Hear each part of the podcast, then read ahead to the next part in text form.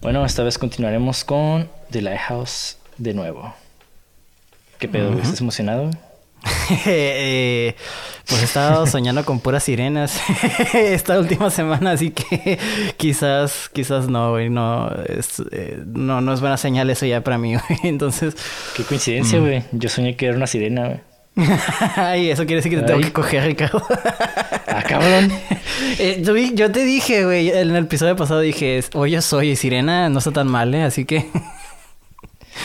Este, bueno, este es el final de nuestro podcast. Espero haber disfrutado todos los episodios que hemos sacado. Restricción contra Mauricio. Tres. ¿Tres? Pero, pues, de hecho, ajá. me gustaría decir antes de, antes de empezar, en el episodio pasado hice una comparación de Jesucristo con Anubis. Ajá. Pero me equivoqué, güey. Era Osiris, güey. Ah, Osiris, ok, ya. Uh -huh. Simón, Simón. Sí, me, porque me, el, el, Anubis era el pinche cara de perro, güey. Ajá. Y es que está bien curada la mitología, este... Eh, bueno, no quiero entrar en eso, pero está chistosa la historia de Osiris, Osiris, porque lo... Osiris, perdón. Ay, no puedo ni hablar, güey. Porque creo que lo parten en varias, en varias este, partes, ¿no? Y, y Isis, Isis lo está, lo, su esposa lo está buscando, ¿no? Es como todo un sí, desmadre de... está bien chistoso eso, güey. Como... Sí, y también eh, hay una, una resurrección y X. Sí, sí, sí. Pero bueno, empezaremos con el intro.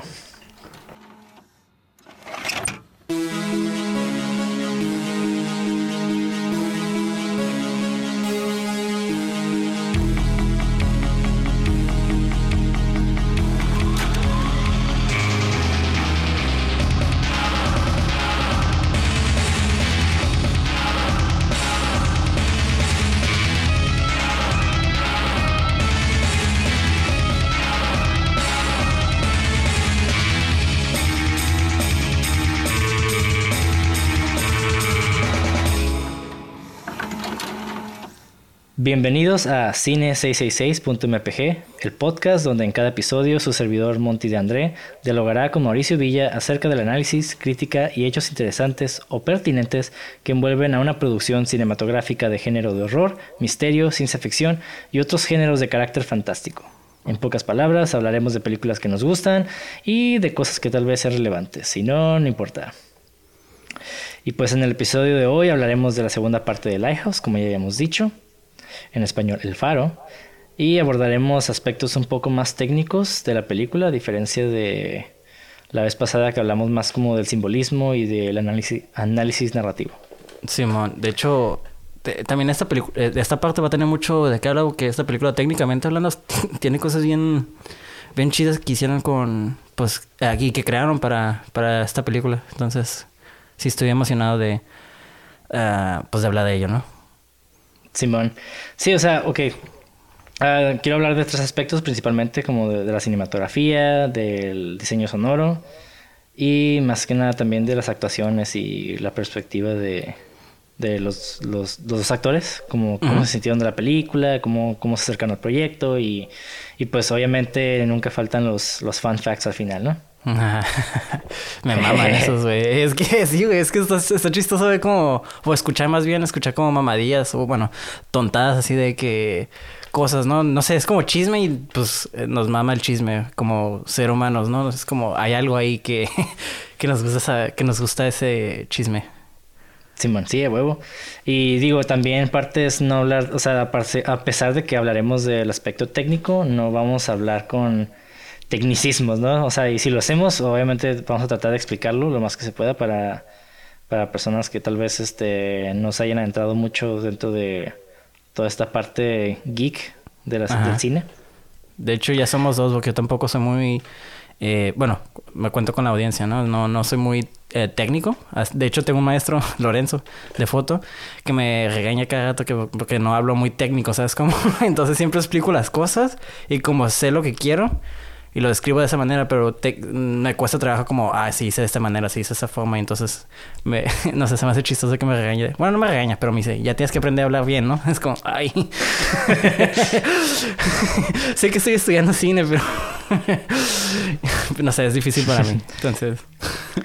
No, ese- sí, pues es que también parte del chiste es presentarte como profesional, ¿no? En este caso, pues en podcast eh, tampoco es para tomarnos muy en serio, o sea, básicamente hablamos de películas que nos gustan.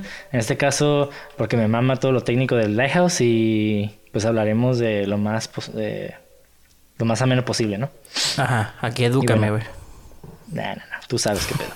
Y pues cinematografía, ¿no? Bueno, siempre hemos oído hablar de la cinematografía. ¿Qué chingados es la cinematografía? Básicamente es una secuencia de pantalla. fotografías. Pues básicamente, ajá, una secuencia de fotografías que causan movimiento. Y eso es todo lo que conlleva. Todo lo que vemos en pantalla en el cine, eso es la cinematografía. Desde la iluminación hasta el- todos los aspectos técnicos de la cámara, al aspecto, eh, el lenguaje visual y pues todo. Ujú, Ok. En fin. Y pues Entonces- en este caso, para hablar de, de Lighthouse, es imposible no hablar de la cinematografía porque es algo como muy peculiar, ¿no? Sí, sí, sí. De hecho, creo que... Ah, pues sí, es... es- eh, Lo comentaba en el, en el episodio... Lo comentamos también en el episodio pasado donde decíamos que esto... Que esta película venía en un momento donde mucho del terror se sentía como... Eh, ¿Cómo dijiste? Ah, no me acuerdo cómo habías dicho. de- Como de fábrica. Y... Y ah, como hablamos en el episodio pasado, dijimos que mucho de esa frescura se sintió por el guion, ¿no? Pero también en, en el aspecto técnico, eh, esta película está pasada de vergas en el sentido de cómo manejaron las cámaras y todo eso, pero me imagino que tú vas a entrar a detalle con eso, ¿no? Pero está, es como dijiste, es muy peculiar y, y eso hace que crea una atmósfera, porque es, es algo que nunca habíamos visto, de hecho, al menos de mi parte.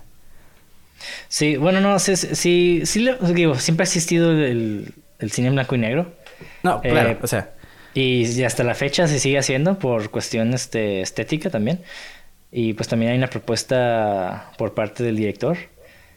Pero veremos que, digo, en el caso de Lighthouse, cuando hablamos del aspecto simbólico, de cierta, de, para hablar de algo simbólico se tiene que representar de cierta manera, ¿no? Entonces la cinematografía es un método que se utiliza para poder representar algo, de- para poder representarlo de cierta manera, ¿no? Porque no es lo mismo, digo, si se pone a pensar una película de comedia a una película de horror, eh, la película de horror siempre tiene la casa como oscura, la iluminación es como bien pequeña. Casi no se ve eh, nada. Casi no se ve nada, los movimientos de cámara son diferentes, son más lentos para crear suspenso, la música también, o sea, todo eh, depende del tipo de proyecto. En, en- en comedia todo es iluminado, el ritmo es más rápido para no aburrir y eh, pues también para dar el punchline de las de los chistes, ¿no? De, de las de las sensaciones de, de comedia, ¿no? Bueno, no sé cómo explicarlo, pero en fin. En el caso de Lighthouse, pues utilizaron eh, bueno, más bien, Robert Eggers se juntó con su director de fotografía, que es Jarin Blaschke. Creo que se pronuncia Blaschke o Blaschke. Blaschke. Simón es el mismo de que le de The Witch, ¿no? Eh, trabajan- trabajan juntos, ajá. Sí, digo, en parte también de todas estas producciones independientes es de que casi siempre es el mismo crew, porque las cabezas por lo menos. Ajá, sí, sí, sí. Sí, Ajá, pues es que ya, eh, ya, ya más química, ¿no? Ya sabes cómo trabaja, ¿no? Eh, Creo es, pues lo vemos con varios directores que ya tienen como eh, ese, pues como uña y mugre, ¿no? Eso es su, el director ya trabaja con un cinematógrafo, ¿no? Este, lo vemos con Sam Mendes, con, ay, ¿cómo se llama el director que, hizo? Ah, ¿Méndez? Como Sicario. ¿Sicario? Simon, and- no, no, es, bueno, sí la fotografió ese güey. La, de hecho, ganó para la película de 1917 o algo así, de la Primera Simón. Guerra Mundial. No me acuerdo cómo se llama ese cinematógrafo. Pero, o sea, a eso me refiero, ¿no? Que es cuando ya, ya, ya conoces las mañas de ciertas personas y, y ya te gusta trabajar con él, ¿no? O más bien, pues ya le, ya, pues ya le comprendes, ¿no? Ya le sabes las mañas, como digo. Sí, es que también, más allá de que te comprendan, también la química del el ritmo de trabajo influye mucho en cómo va a salir el producto. Entonces, eh, puede que una persona igual te entienda, pero está acostumbrada a hacerlo más lento, ¿no? O, o más rápido, tal vez. Simón. Eh, y, sí, o sea, si- siempre todas las personas tienen sus modos diferentes de trabajar y está curada cuando tienes un crew que ya conoces, que ya saben todos, que te llevas bien con ellos y ya saben cómo trabajas y cómo, eh, cómo ellos trabajan pues es, eh, hace que el, el flujo de trabajo sea mucho más Rápido y eficaz, rápido y eficaz, exactamente. Y bueno, Eggers se juntó con Jarin Blaschke y básicamente decidieron, ¿no? Como de, ok, ¿qué vamos a hacer con The Lighthouse? Y pues Robert Eggers ya tenía como una idea, ¿no? Y algo que Jerry Blash que dice es de que este güey pues es un diseñador de producción y él sabe que todo lo que se va a proyectar en pantalla, todo importa. Claro. Pero a pesar de eso, Robert Eggers tiene un chingo de confianza con, le tiene un chingo de confianza a Blaschke. Entonces le, da mucha, mucha de esa libertad, ¿no? Y ambos, ambos llegaron a la conclusión de que la, mejor manera de, de representar la película era en blanco y negro y ese tipo de relación de aspecto, ¿no? A eso me refería con lo, con lo, perdón, con lo fresco, de que no, no, no porque era blanco y negro, no, porque me refiero que el tipo de lente que usaron, que más adelante vamos a hablar que es algo más obsoleto, no, bueno, son lentes que usan en esa época, no, el aspecto, aspect ratio que lo hemos visto, a combinación con los lentes que vamos a hablar más adelante y el blanco y negro, o sea, es pues como toda la combinación de lo técnico, ¿no? Es lo que a lo que me refería que hace que se sienta fresco a diferencia de las otras películas, ¿no? No, sí. Y está curada porque, bueno, para empezar, la relación de aspecto. Eh, mucha gente si no sabe qué significa eso, relación de aspecto, se refiere a la proporción de la película en sí de, en pantalla. Por ejemplo, no sé si algunos tuvieron sus DVDs de cuando los ponían en, el reproductor, les daban la opción de, de seleccionar full screen o widescreen. Entonces, full screen básicamente es cuando la imagen toma toda la proporción de la pantalla y widescreen básicamente tiene como una franja, bueno, dos franjas eh, negras arriba y abajo. Entonces, esas son, esas dos son diferentes relaciones, eh, relación de aspectos. En este caso es cuadrado. Bueno, no es un cuadro perfecto, pero es más cuadradón, si no me equivoco, ¿no? De, sí. El aspect ratio de esta película. Sí, y originalmente el aspecto era más cuadrado, o sea, desde el, principios de 1900 las películas siempre han sido cuadradas hasta, hasta los 50 fue cuando realmente la imagen se empezó a estirar y fue por competencia, ¿no? Entonces, ah, digamos que la, en relación de aspecto, cuando tienes un cuadrado, la relación es 1-1, o sea, la parte de arriba y abajo representa una parte y la de izquierda y derecha es una, entonces 1-1 significa que es un cuadrado. Entonces, si fuera 2-1, la, parte de, la parte de arriba sería dos veces más grande que la parte de la izquierda. Ok. Perdón, de la parte de los lados. Ajá. Ok. En este caso, Robert Eggers eh, y Blaschke decidieron tener un aspecto de 1.2 a 1, o sea, casi cuadrado. Nada más como una mierdecita que está poquito más largo de horizontalmente. Sí, sí, sí. De hecho, ok. Te pregunto esto. Eh, ¿Cómo, ¿Qué, qué, qué agrega este, el aspect ratio, no? O sea, ¿qué es lo que hace, por qué tiene que ser, en este caso que fue, dices que fue 1.2, ¿no? Casi el cuadrado, a diferencia de otros, ¿no? O sea, ¿qué, qué, por qué fue deliberadamente escogido este aspect ratio para esta película? Ah, para esta película, de hecho es algo que menciona Blaschke en una entrevista, es de que decidieron optar por esta, por esta relación de aspecto para representar la historia porque aparte de que eh, simula esta vejez en, el cine, causa también claustrofobia. Entonces dice, Ajá, entonces dice el vato, pues hay un gran un falo gigante en, el cuadro y aparte dos vatos, dos personas, ¿no? Dos hombres. Y incluso si lo ponen dos tomas, está aplastando a estos dos, a los dos sujetos para ponerlos en ese marco y apenas caben, como que crea este sentido de claustrofobia y aparte de cercanía entre los dos personajes. Y está curvo que le agrega la historia, ¿no? De que ya están en una isla aislados, más la claustrofobia de los cuadros, que el, el aspect ratio está curada, no nada más es como lo pongo para hacerme artístico, ¿no? Está, está chido que que los aspectos técnicos, el director de fotografía, uh, ¿cómo se llamaba, dijiste? Uh, Blaschke. Blaschke hablara con uh, Robert para, para que el aspecto técnico también amplificara el peso de la historia, ¿no? Está chido. Sí, y, es, y está, está bien chistoso porque cuando vemos la película, el espacio se siente súper chiquito y súper reducido y parece que están como en un, en un cuartito bien, bien pequeño.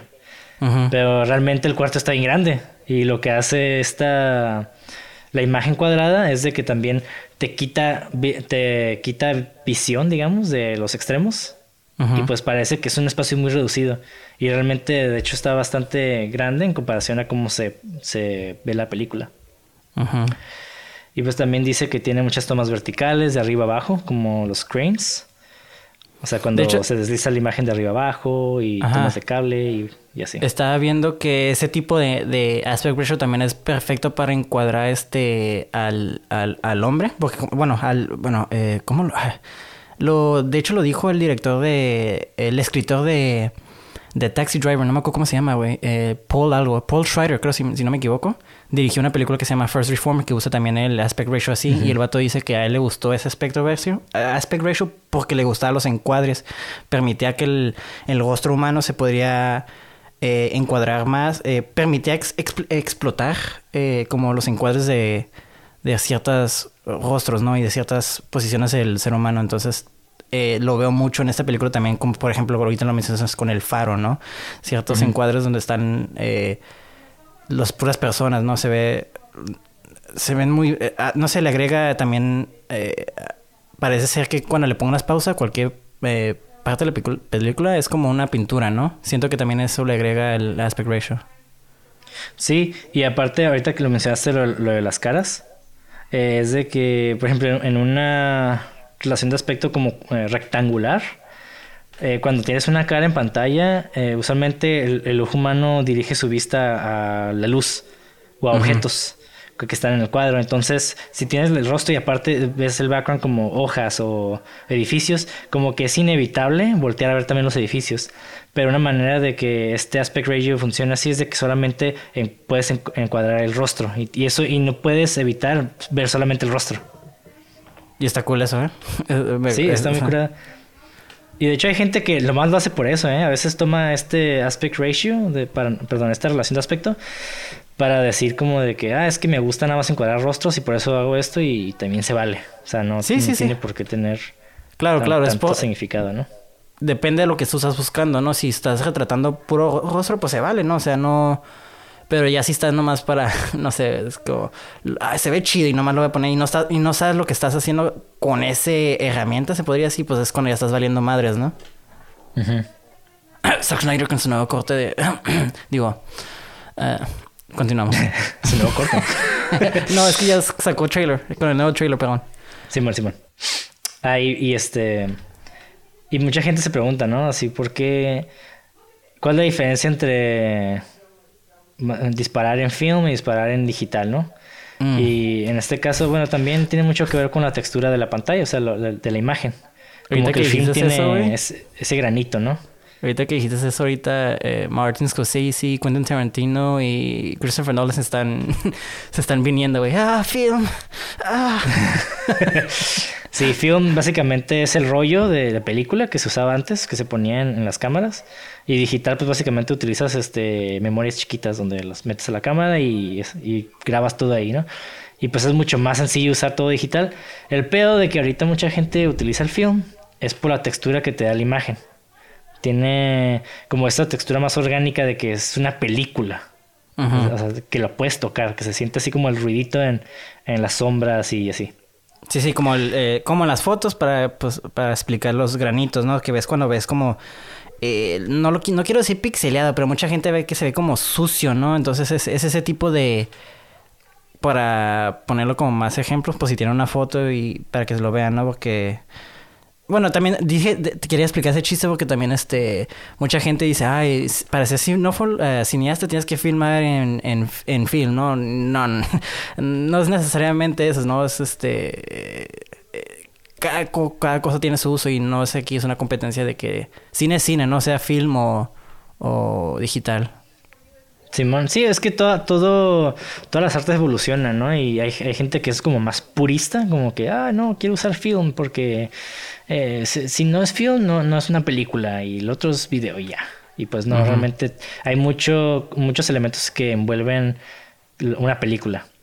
Y en este caso, pues era la textura y, y, demás. Y de hecho, eh, y, Eggers, se es el director Eggers, se juntaron y fue como de que, oye, porque es una película independiente, ¿no? Entonces se juntaron, bien el presupuesto y dijeron como que, oye, ¿y se puede hacer a través de medios digitales para ahorrarnos una feria? Y le dijo Eggers como que no, la neta no se puede porque...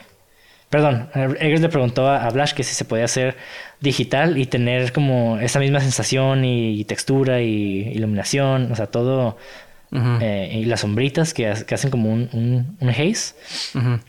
Y le dice Blasche como que la neta no, no se puede porque si, si lo hacemos se va a ver, se va a notar, pues se va a notar que es, es fake, que es falso. Entonces él dijo, no, la neta hay que hacerlo para filmar en película. Y pues eso, eso hicieron, o sea, realmente presionaron todo su presupuesto para hacerlo así. Y pues terminaron comprando pues película eh, de 35 milímetros en blanco y negro y con la relación de aspecto de 1.2, ¿no?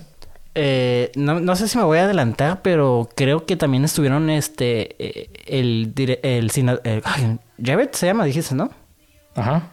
Eh, tuvo que usar eh, lentes análogos, ¿no? Para, para usarlos en el film, ¿no? y tuvieron que hacer como un cierto tipo de como combinación de entre análogo y el, y el digital para filmar, ¿no? O algo así había escuchado. Sí, la verdad no, no recuerdo tanto esa parte de los lentes.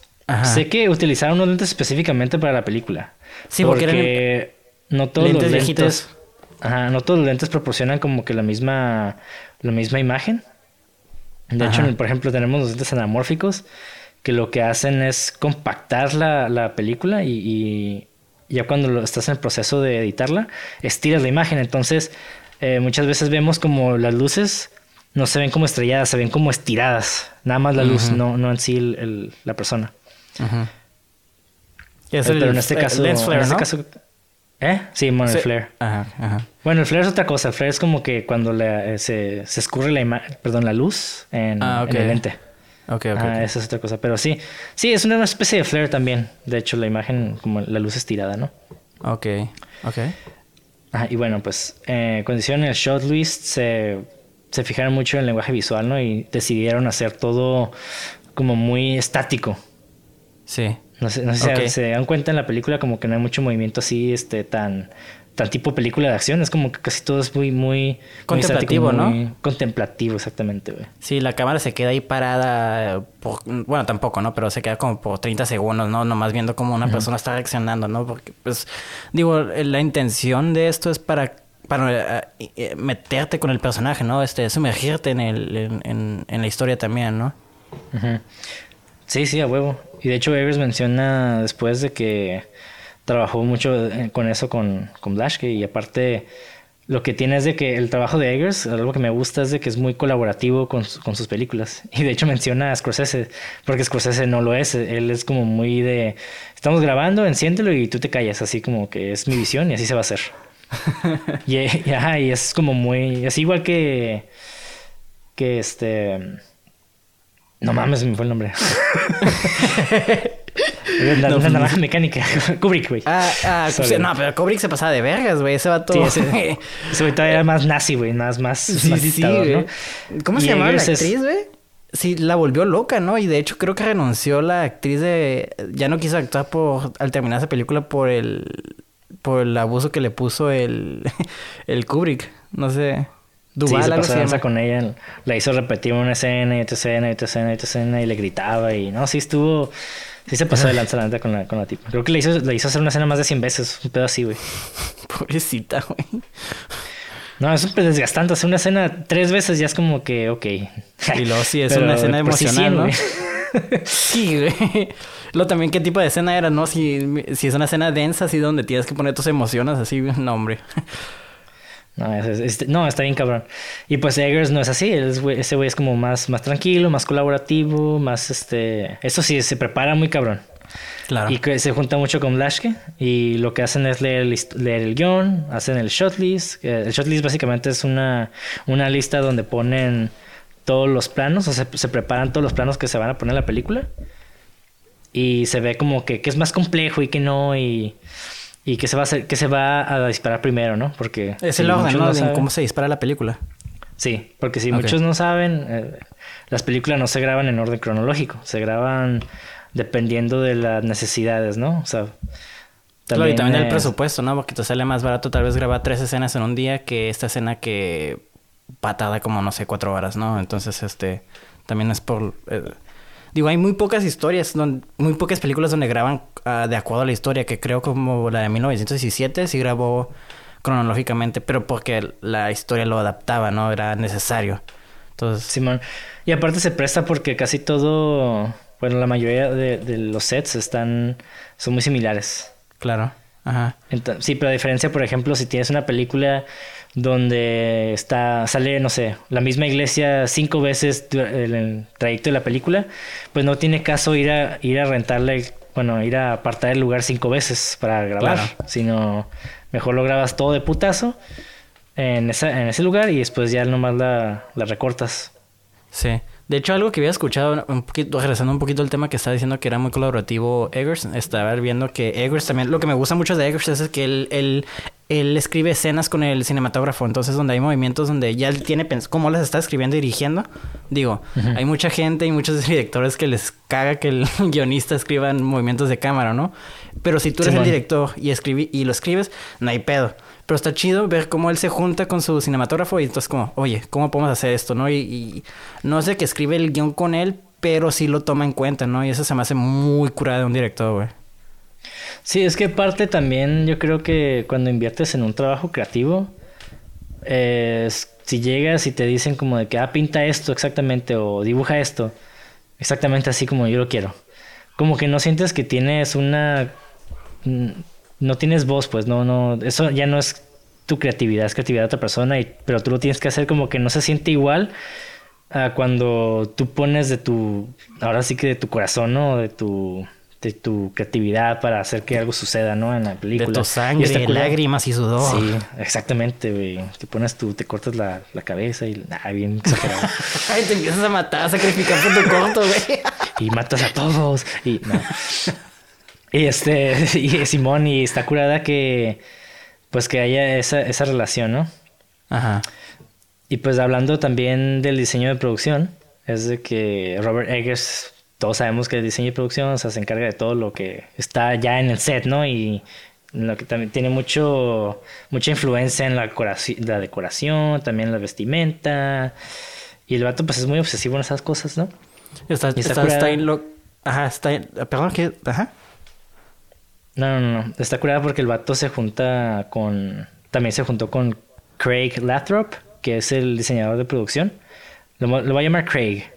Como el Craig. batillo de. Como el batillo de Malcolm el de medio. Ya saben quién es Craig, el batillo, el gordo de los lentes, ¿no? Sí, sí, sí, el de Jurassic Park. Simón. No, de hecho no, no, no es el mismo. No, sí. No, claro el- que no, güey. No, sé, no, ese es el, ese es el Newman de, de Seinfeld. Ah, sí, ok, never mind, ya, ya, ya. Ok. Pero, No, pensé que era el mismo, güey. Pero bueno, este güey se juntó con Craig y fueron como que ya diseñaron toda la producción, más o menos. Craig como que entendió la propuesta y, y está curada porque en solo seis semanas el vato se aventó la torre del faro, o sea, en un mes y medio, así, el vato se aventó un faro. Ah, porque el faro se hizo desde el principio, o sea, no, no fue como de que rentaron uno. Ajá. Hicieron no, un fue, pinche de hecho ni faro. existía, ¿no? ¿Eh? De hecho ni existía porque el pinche Robert Eggers como le mama lo Eggers, lo, lo que esté igualito, lo tuvieron que construir, ¿no? Porque no, no hay faros así que, pues de esa época, ¿no?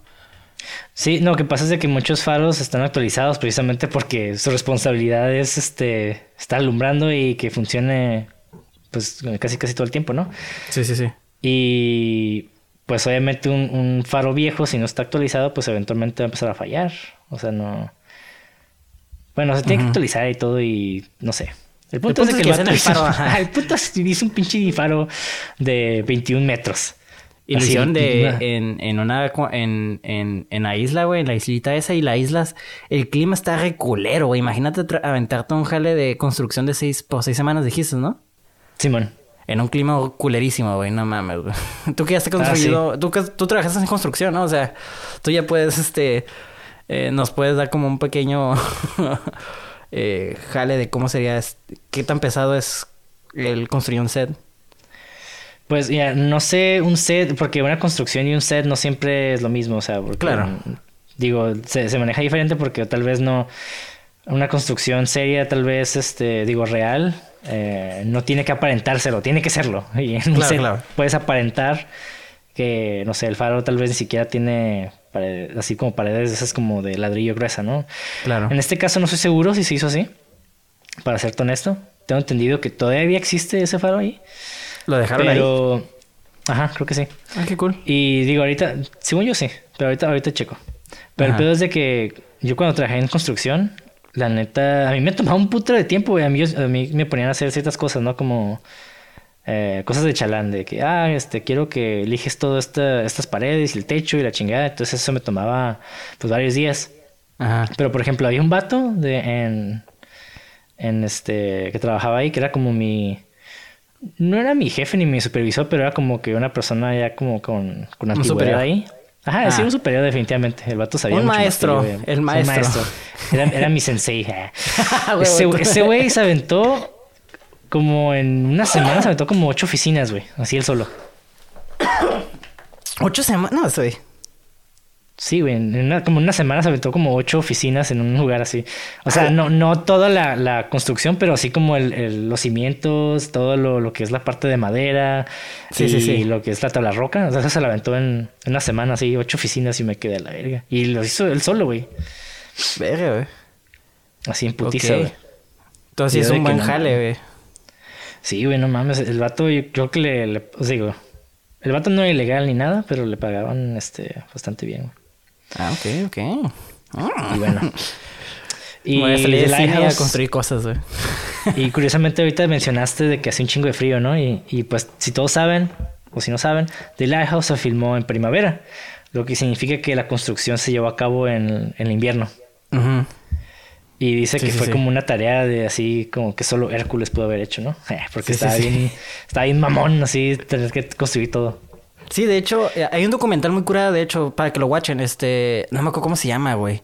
Pero es, nomás buscan en YouTube ah, documental The Lighthouse, ¿no? O El Faro, ¿no? Y ahí se ve cómo están. De hecho, por eso me, sabía que construyeron en, en tiempo de frío, güey, en, en invierno, güey. Y me quedé, verga, güey, está. Y es de madera, si no me equivoco, el, el faro, güey. Obviamente no todo, pero creo que hay partes que es de, de madera. Por, cuan- por lo que. Por, por, en el documental, cuando estaban mostrando cosas así, pa- parecía que era más de madera. Simón, no, sí, sí, tiene, tiene gran parte de madera y obviamente lo que se, se filmó, yo creo que lo arreglaron un poquito más para que no se viera tan Culero. de madera. Ajá, bueno, sí, pero o sea, no- y no solo fue el faro, ¿eh? también fue como el corredor que da hasta la, la otra construcción. Sí, nos fueron varias cosas. Sí, fueron como, como tres o cuatro construcciones más o menos. Sí, la sí casita, el faro y una cosecha, una, una casita chiquita, ¿no? Donde estaba el botecito. Ajá, exactamente, güey. Pero está bien culero porque en, en invierno, Lathrop, el diseñador de producción, recibió la noticia de que la empresa de andamios había detenido la construcción así completamente.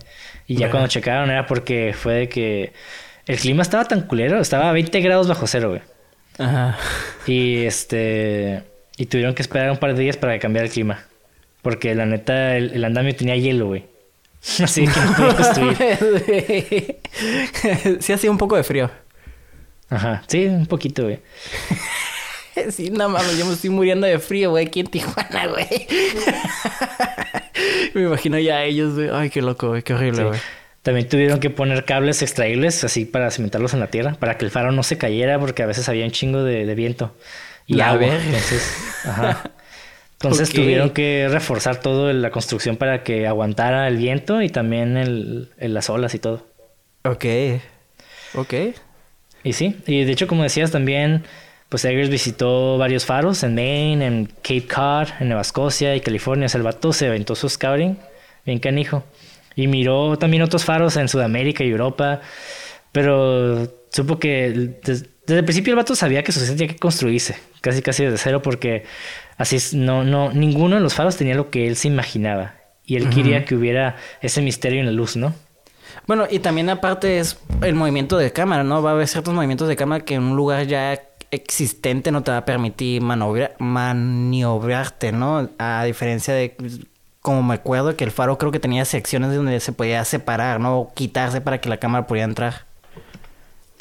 Sí, sí, sí, esa es la ventaja también de construirse, es de que tú puedes moldear el espacio a tus necesidades.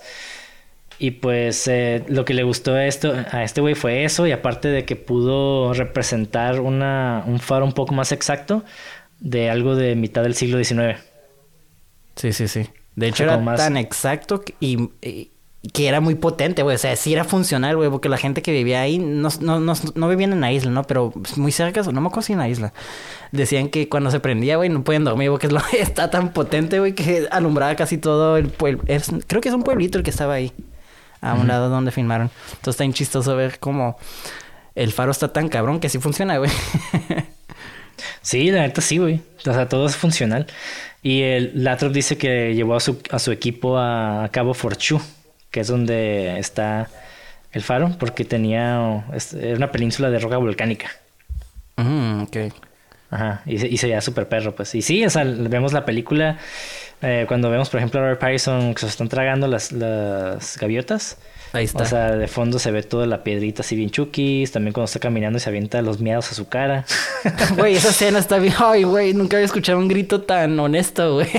Como en esa película, güey. Cuando gritó, cuando se le se aventó la caca y los miados, güey. Ay, no, güey. No, es que esa madre eh, sí fue. No fue adrede, güey.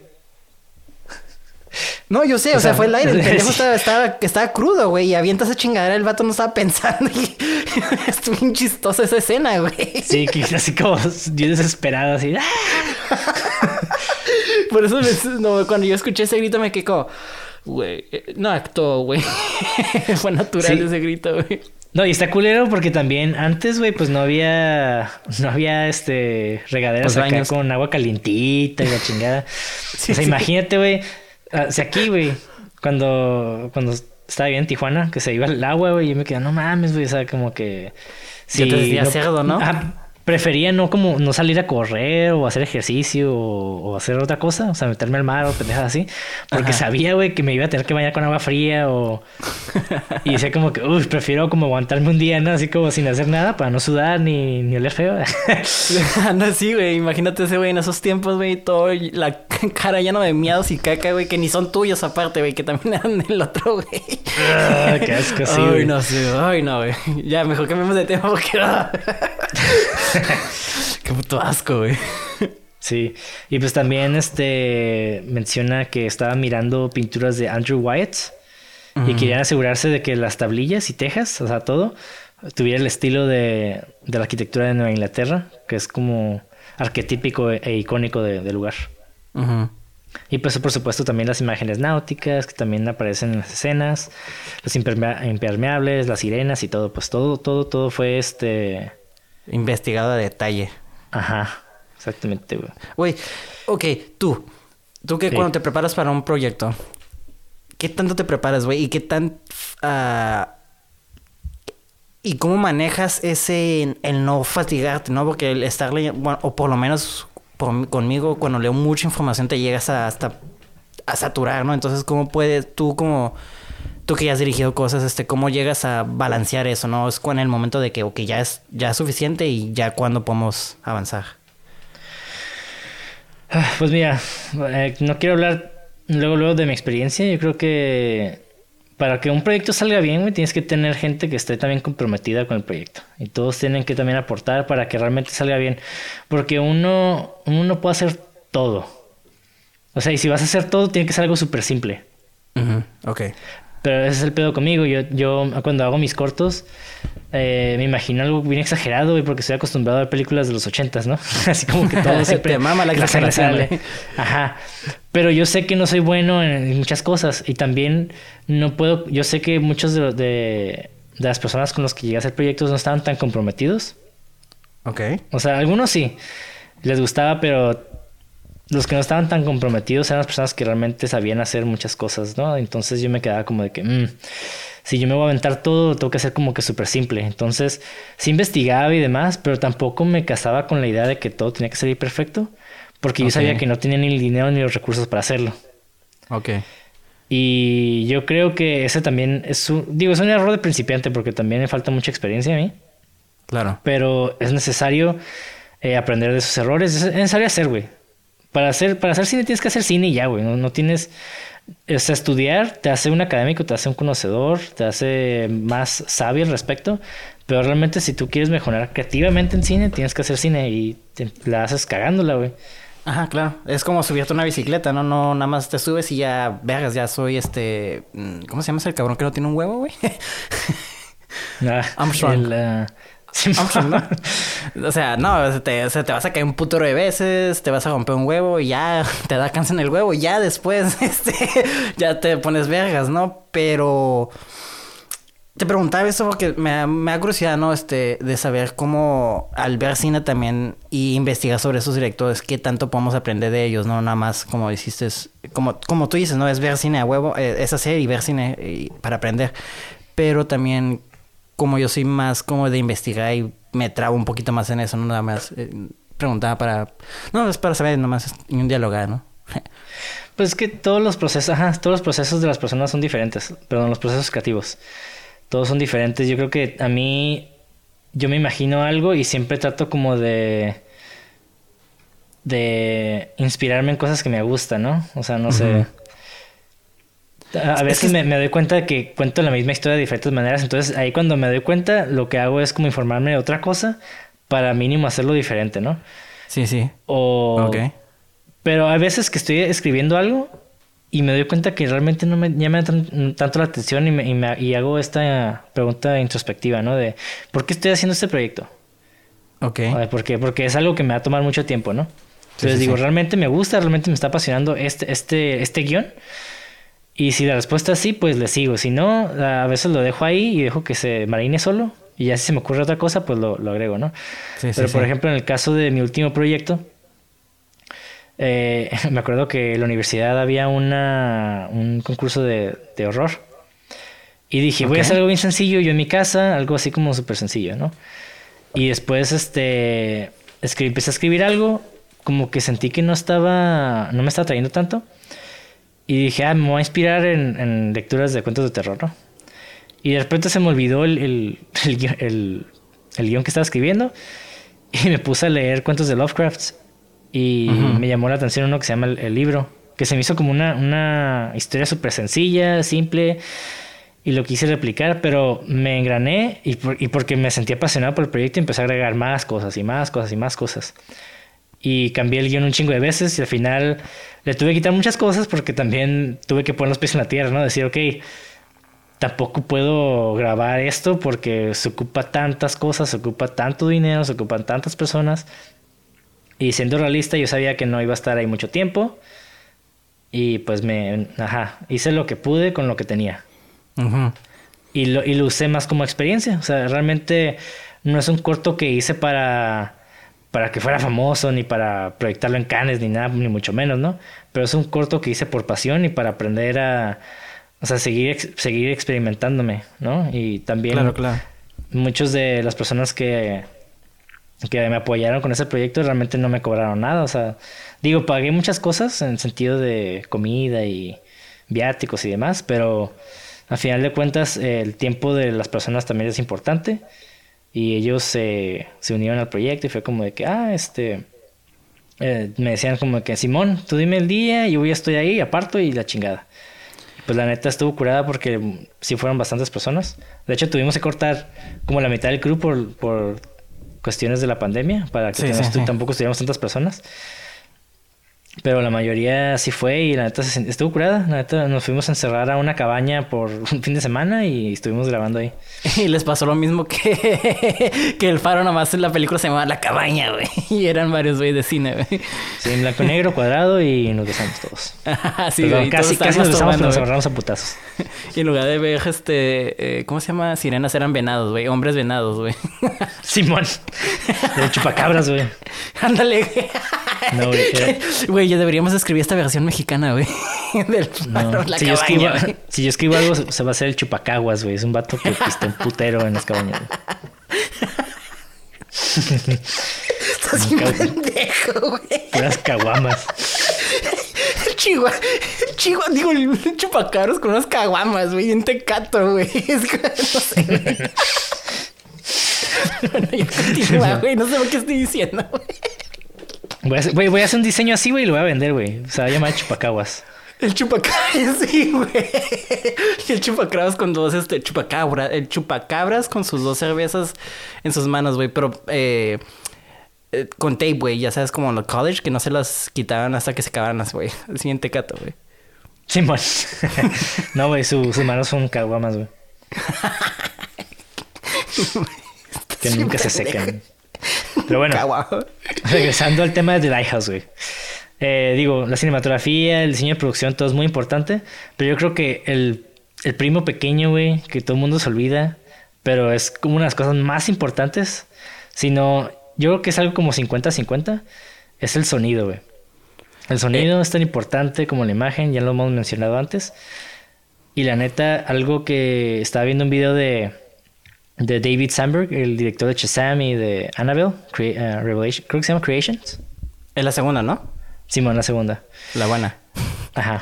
Ándale, exacto. Y ese güey está bien perro porque él también empezó haciendo películas en su casa con su esposa, ¿no? Y él menciona Ajá. de que la neta el sonido es algo que le costó mucho trabajo, pero es algo que es tan importante como la imagen. Si no, es que a veces hasta más importante, güey. Porque podemos ver una imagen preciosa, güey. Perdón, podemos ver una imagen 2-3 con un sonido bien perro. Pero si vemos una imagen bien perra, pero con sonido bien culero, güey, que apenas se entiende. O sea, la emoción no es la misma, güey. Entonces, es más, yo creo que es hasta molesto tener un mal sonido, güey. La imagen como que todavía la perdonas, ¿no? Como que aunque ni siquiera sea HD, como que todavía la podemos ver. Si no, pues recuerden los noventas. En los noventas no teníamos Super HD ni nada de esas pendejadas. Ajá. No, yo sí creo que estoy concuerdo contigo de que creo que el sonido es lo clasificaría un poquito más importante que la imagen, pero no tanto, o sea, diría como un sonido 60 y el, el la imagen 40 porque estoy de acuerdo contigo con lo que dices, o sea, yo prefiero ver algo culero pero escucharlo bien, ¿sabes cómo? A ver algo a escucharlo culero porque pues no voy a entender. Y lo curada de esta del son y aparte que el sonido en esta película tiene que estar bien pasado de vergas porque o sea, estás en un faro, güey, estás en un si el faro no se escucha bien, güey, o sea, no mames, güey, o sea, y- qué pedo, ¿no? Simón. Sí, sí, sí, a huevo. Entonces, y está curada porque precisamente a Dam- Damián Volpe, que es el, el diseñador de sonido de la película, lo le- cuando, le Damián cuando le picharon el proyecto desde Lighthouse, el vato fue como de que Simón se le hizo súper perro porque dijo, es que no mames, estamos en el siglo XIX, hay un chingo de sonidos que explorar y aparte de, de esos sonidos que exploras y que pones en la película, también cómo se va a oír. Mm. Porque tenemos, por ejemplo, una... El radio de los 50, por ejemplo, no se oye igual que el radio de ahorita. Claro. Cuando estás en tu carro. Se oye como... Tiene diferentes frecuencias, te, te da una, una- un sonido diferente. Y ahorita ya hasta lo relacionamos con películas de terror cuando vemos un, una frecuencia estilo de los, de los 50. Sí, sí, sí.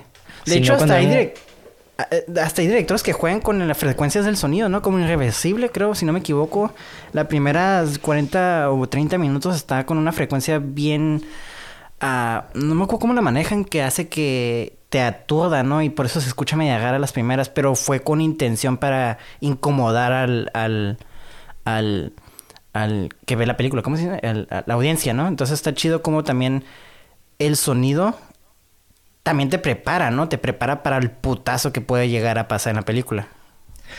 Sí, al final de cuentas es como con los perros que tienen como esos, esos, este... ¿Cómo se le llaman? Los... ah, ¿Las cosas de la boca? Sí, sí, sí, los, los pinches pitos Ah. silenciosos.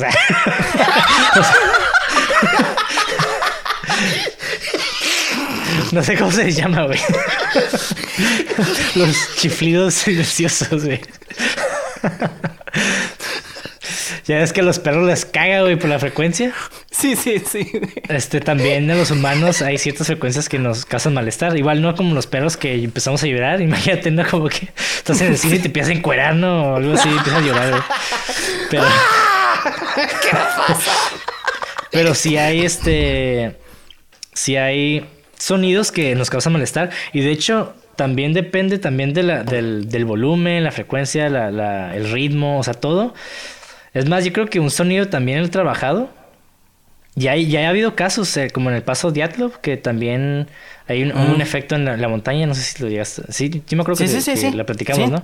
Sí, sí, sí. De que en una montaña, por la acústica y demás, hubo unas frecuencias que volvieron locos a las personas. O sea, realmente esos güeyes gritaron así y se salieron corriendo a su muerte, güey.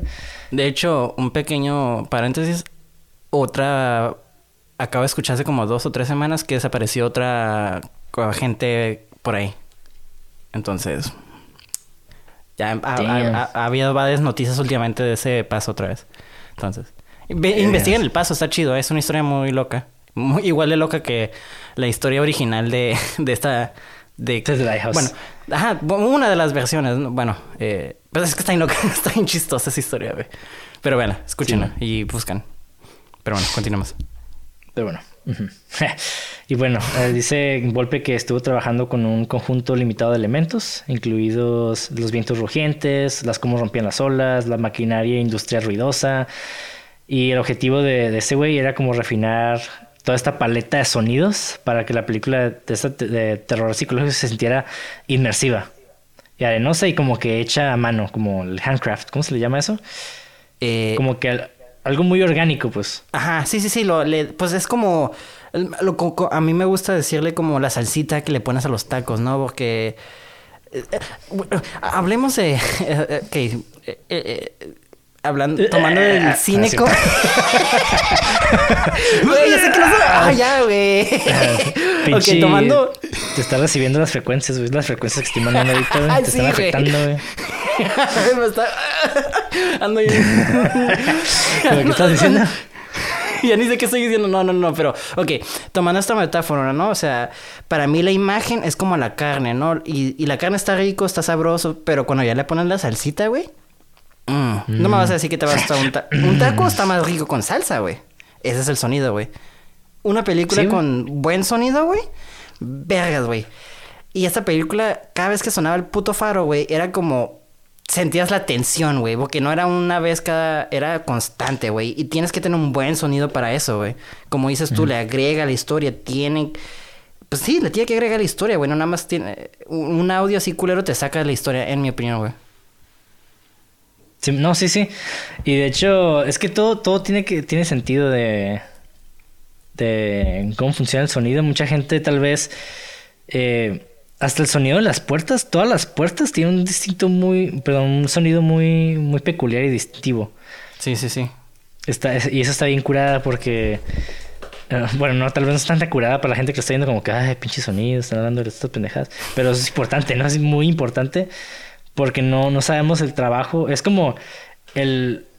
Detrás del sonido hay un trabajo enorme, o sea, bien cabrón, hasta gente que tiene que replicar sonidos, tiene que ir a locaciones para replicar sonidos, porque sí, si no, sí. no, no, no son igual. Eh, no nomás es como ponerle la reverberación, o sea, el efecto de, de eco en, en- en el sonido y ya. O sea, no es, es ir al lugar para realmente que se sienta orgánico, pues que se sienta como es. Claro, y Y que está- también aporte la historia, ¿no? Porque, o sea, no vas a poner unos vientos así, vientos fuertes de, no sé, de, de Europa, ¿no? Si la película no nada que ver y no ti- por más... Y suena ma- mamador, ¿no? Ay, ¿quién se va a dar cuenta cómo son los vientos? Pero pues sí, güey, o sea, si tu historia está... Es una historia marina, güey, bueno, don- donde tiene que ver con el mar, es... eh, las, los golpes de olas van a afectar de cierta manera, ¿no? Entonces el viento también va a cambiar, güey. Entonces, por más mamador que suena de que, ay, ¿quién es nadie, no, nadie va a notar esos detalles. No, sí, sí los notas, inconscientemente los vas a notar, güey. Sí, más bien no lo notas porque está bien hecho. Eh, ah, ah, sí, y ese es el mejor trabajo. Creo que es, es, es el mejor co- complemento que le puedes dar a un cineasta. No lo notas porque está bien hecho, güey. La edición, eso es una cosa. Eh, para mí eso es, un- eso es otra cosa. La edición, cuando no lo notas es porque está bien hecho. El sonido, también porque está bien hecho, güey. Sí, güey, exactamente, güey. No, no lo pudiste haber hecho mejor y está, está muy interesante todo esto. Y está curada porque el, el ah, Volpe, el, el diseñador de sonido, Ujú. el diseñador sonoro, él fue a una, a una reunión con Robert Eggers, fue cuando le picharon la película y Robert Eggers fue como que, guacha, tenemos este, este proyecto, va a ser en blanco y negro, va a ser este aspect ratio, va a ser así y así y así. Y Blanc fue como, perdón, este Volpe fue como, no mames, está bien perro, o sea, no, yo quiero trabajar en esto y fue, y ya le dijo el presupuesto como que la neta no tenemos tanto presupuesto, es, un- es una película independiente, pero es, es- es un proyecto de ámalo o déjalo, ¿no? Y Ajá. Fue como Simón, o sea, ahí se dio cuenta del, del potencial que tiene para explotar todos estos sonidos, ¿no? Claro. Es que, güey, es que sí. De, de hecho, hablando del sonido también, ahorita eh, voy a comentar eso. Es- está bien loco, güey, porque también esto también. Hay a veces donde tú como artista, porque pues eso es lo que eres, ¿no? Eres un artista, este. Aunque digas, oh, es puro sonido, no, eso es un artista, es un arte lo que están haciendo. También tienes que aprender el, el decir, ok, tal vez no voy a ganar mucho dinero en esto, pero el, el, el conocimiento que voy a jalar de esto, güey, las conexiones que voy a hacer creo que eso es más, es mejor que un dinero. Bueno, o sea, sí necesitamos dinero para comer, pero también está curada ver cómo este vato dijo, el jale, eh, dijo, el jale sí va a estar pesado. No hay presupuesto, como dijiste tú. Pero la oportunidad del conocimiento, el vato que lo vio está chido que haya... Y hizo un buen jale, güey. Está bien loco, güey, que haya tomado esa oportunidad así al putazo, güey. Se me hace muy curada, güey. Sí, y, está curada que dijeras eso porque... Eh, mira, la neta, cuando todos entramos a cine, no entramos por la feria. O sea, tal vez, pues tal vez muchos, los que entraron por la feria, la neta, no sé qué estaban pensando. Son los que se salen en el primer cuatri, güey. la gente, es la gente que cree que se va a ir a Hollywood en putiza y va a hacer películas gigantes. La neta, no, eso no pasa, es como un sueño. Yo creo que es el sueño de casi la mayoría de los cineastas, ¿no? Como llegar a ese nivel para ganar bien. Pero la verdad es de que si entras con esa pasión de querer retratar algo y hacer arte y colaborar con gente, con otras personas, es algo permanente que vaya, que vaya a estar, que va a existir para siempre. Esa vez tienes que, considerarlo y digo, está bien y, de hecho las personas siempre tienen que considerar la parte monetaria, ¿no? Porque pues tienen que vivir de algo. Siempre hay que pagarle a la gente lo que trabaja, o sea, no, no está bien explotar a la gente para nada y siempre, siempre se tiene que respetar el trabajo de todos, güey. Pero va a haber veces donde tal vez el proyecto requiera que tengas más tiempo ahí, porque es un, proyecto es como tu bebé, güey. Es como un nuevo pues negocio, o sea, un nuevo negocio tampoco te va a dar lana en putiza y a veces tienes que decir, ¿sabes qué? Este proyecto vale la pena porque nos puede catapultar a hacer algo mejor. Entonces, ya tal vez es una inversión de ese tiempo, pero que a la larga puede tener frutos. Claro, claro. Y siempre, o sea, y en cine siempre es eso, ¿no? Es como el, la tomar decisiones por esperanza que ocurra algo. Claro. Y eso es, y sí es para gente soñadora, güey, no, no es para, no es para todos realmente, güey. Gente que sueña, pero gente que también tiene los pantalones de decir de que esto es lo que, esto es lo que cuesta mi trabajo, güey. Y esto es lo que tengo que hacer, güey. Entonces, es que siempre es como un, el estira, y afloja, ¿no? El, give and take, dar y claro, de, de es, una relación de odio y amor, güey, el cine, güey. sí, es que sí, güey, porque a veces te levantas como puta madre, güey. Ay, no tengo ganas de ver eso. Y está hablando con un profesor de eh, preproducción de que cuando un director se levanta y está se levanta de malas, pues te, afecta el, el, proyecto, ¿no? Y esa es otra, güey. Tú, como artista, tienes que estar luchando con, hasta cierto punto contra de ti para mantener ese amor al proyecto, ¿no? Porque, pues, ¿Cuánto tardas en una película tú, Ricardo? Como, eh, mm, digo, bueno, no tú, pero dame como un... ¿Qué, seis meses se podría poner?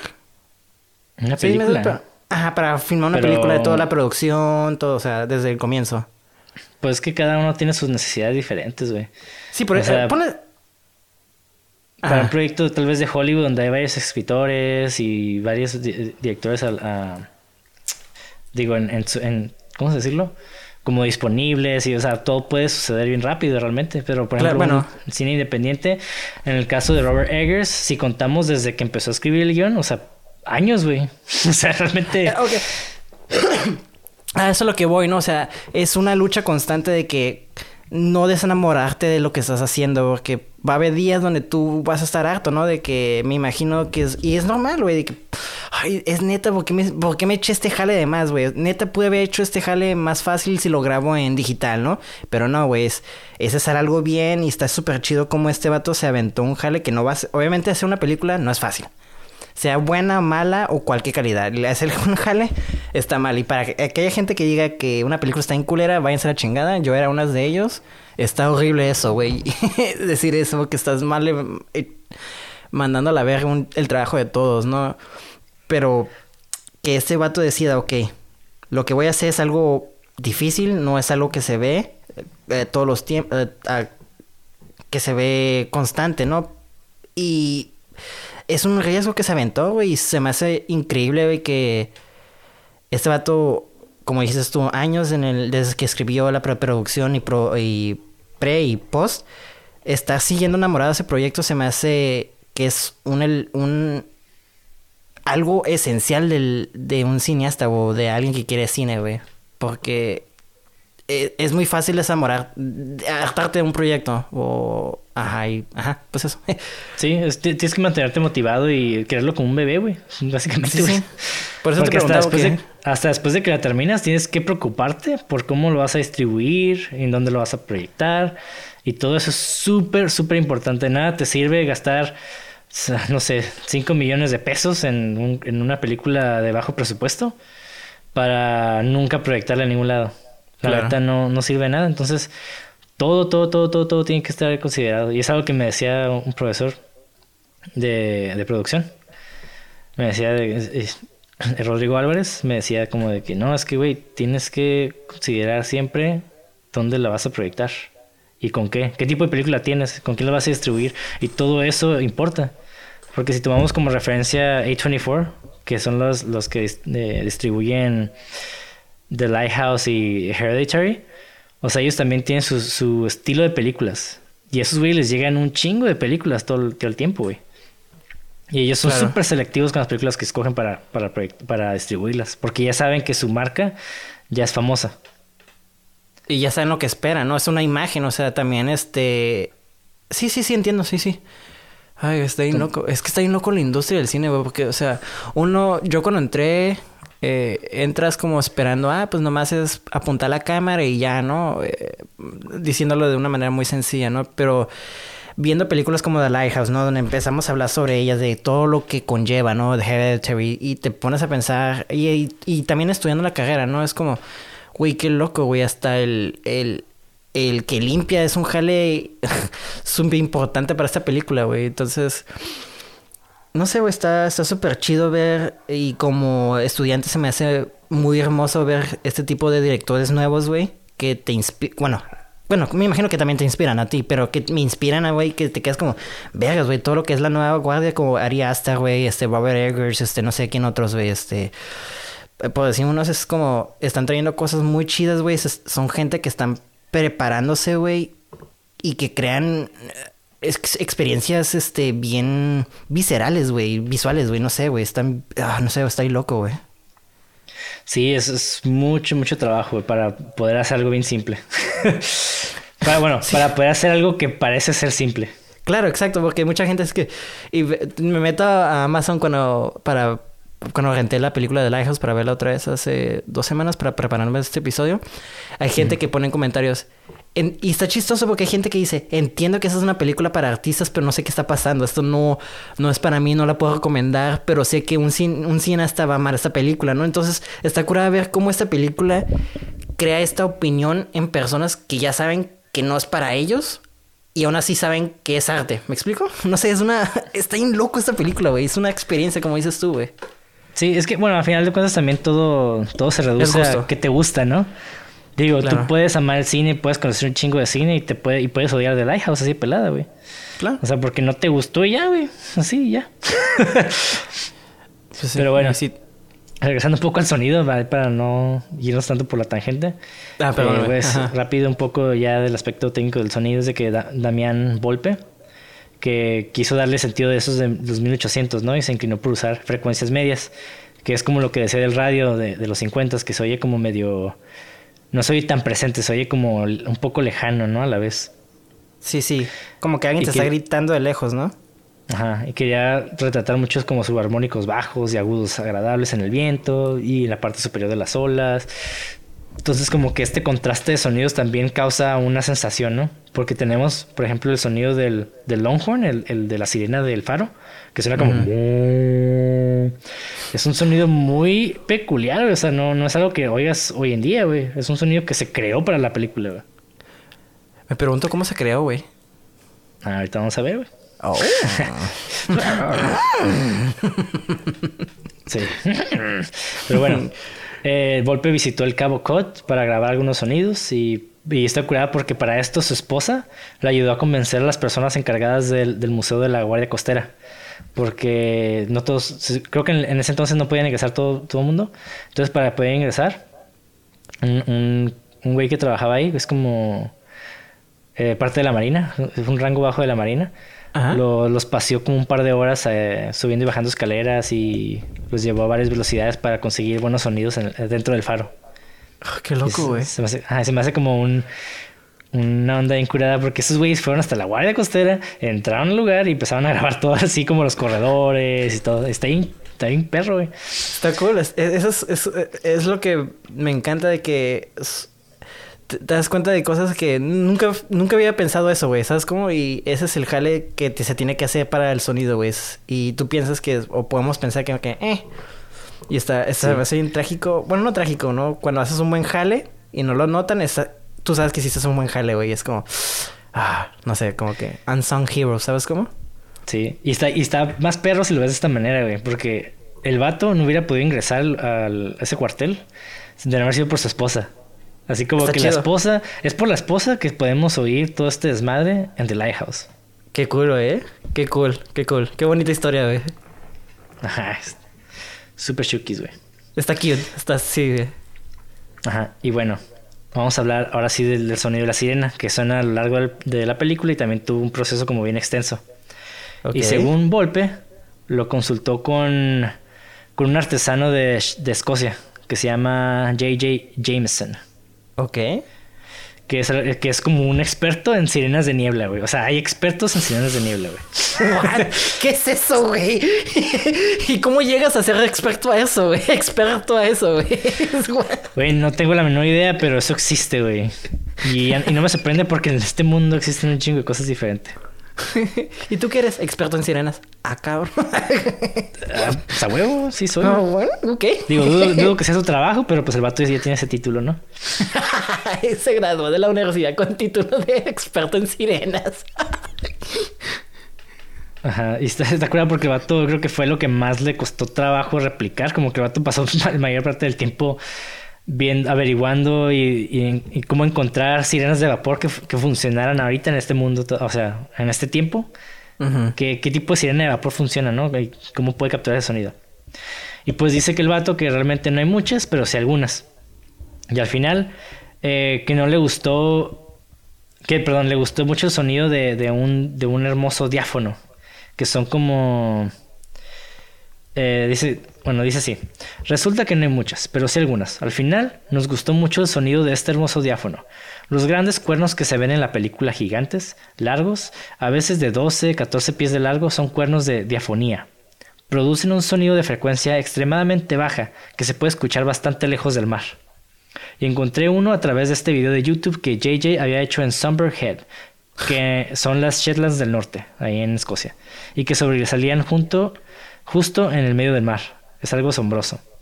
O sea, hay unos cuernos que salen en el medio del mar que hacen un sonido así bien loco porque lo hacen tan bajo que para que se pueda, esa frecuencia tan baja para que se pueda oír en un lugar muy lejano. Wow. Qué loco, güey. Y dice, la propia sirena de niebla en la película, las bajas frecuencias eran hermosas, pero temíamos que sistemas de sonido menos que perfectos, o para la gente que escucha televisores, se perdería. Entonces hubo otra sirena de niebla en Gales o en Wales, que en realidad es temáticamente interesante, se llama Sirena, que tiene más de ese tipo de sonido de alarma de rango medio y tuvo un ataque realmente genial. Entonces la sirena de niebla es en realidad una combinación de estos dos cuernos, más okay. algunas otras variaciones. Entonces está curada porque el vato realmente creó un sonido nuevo a partir de estos dos instrumentos. Es como un remix, remixio.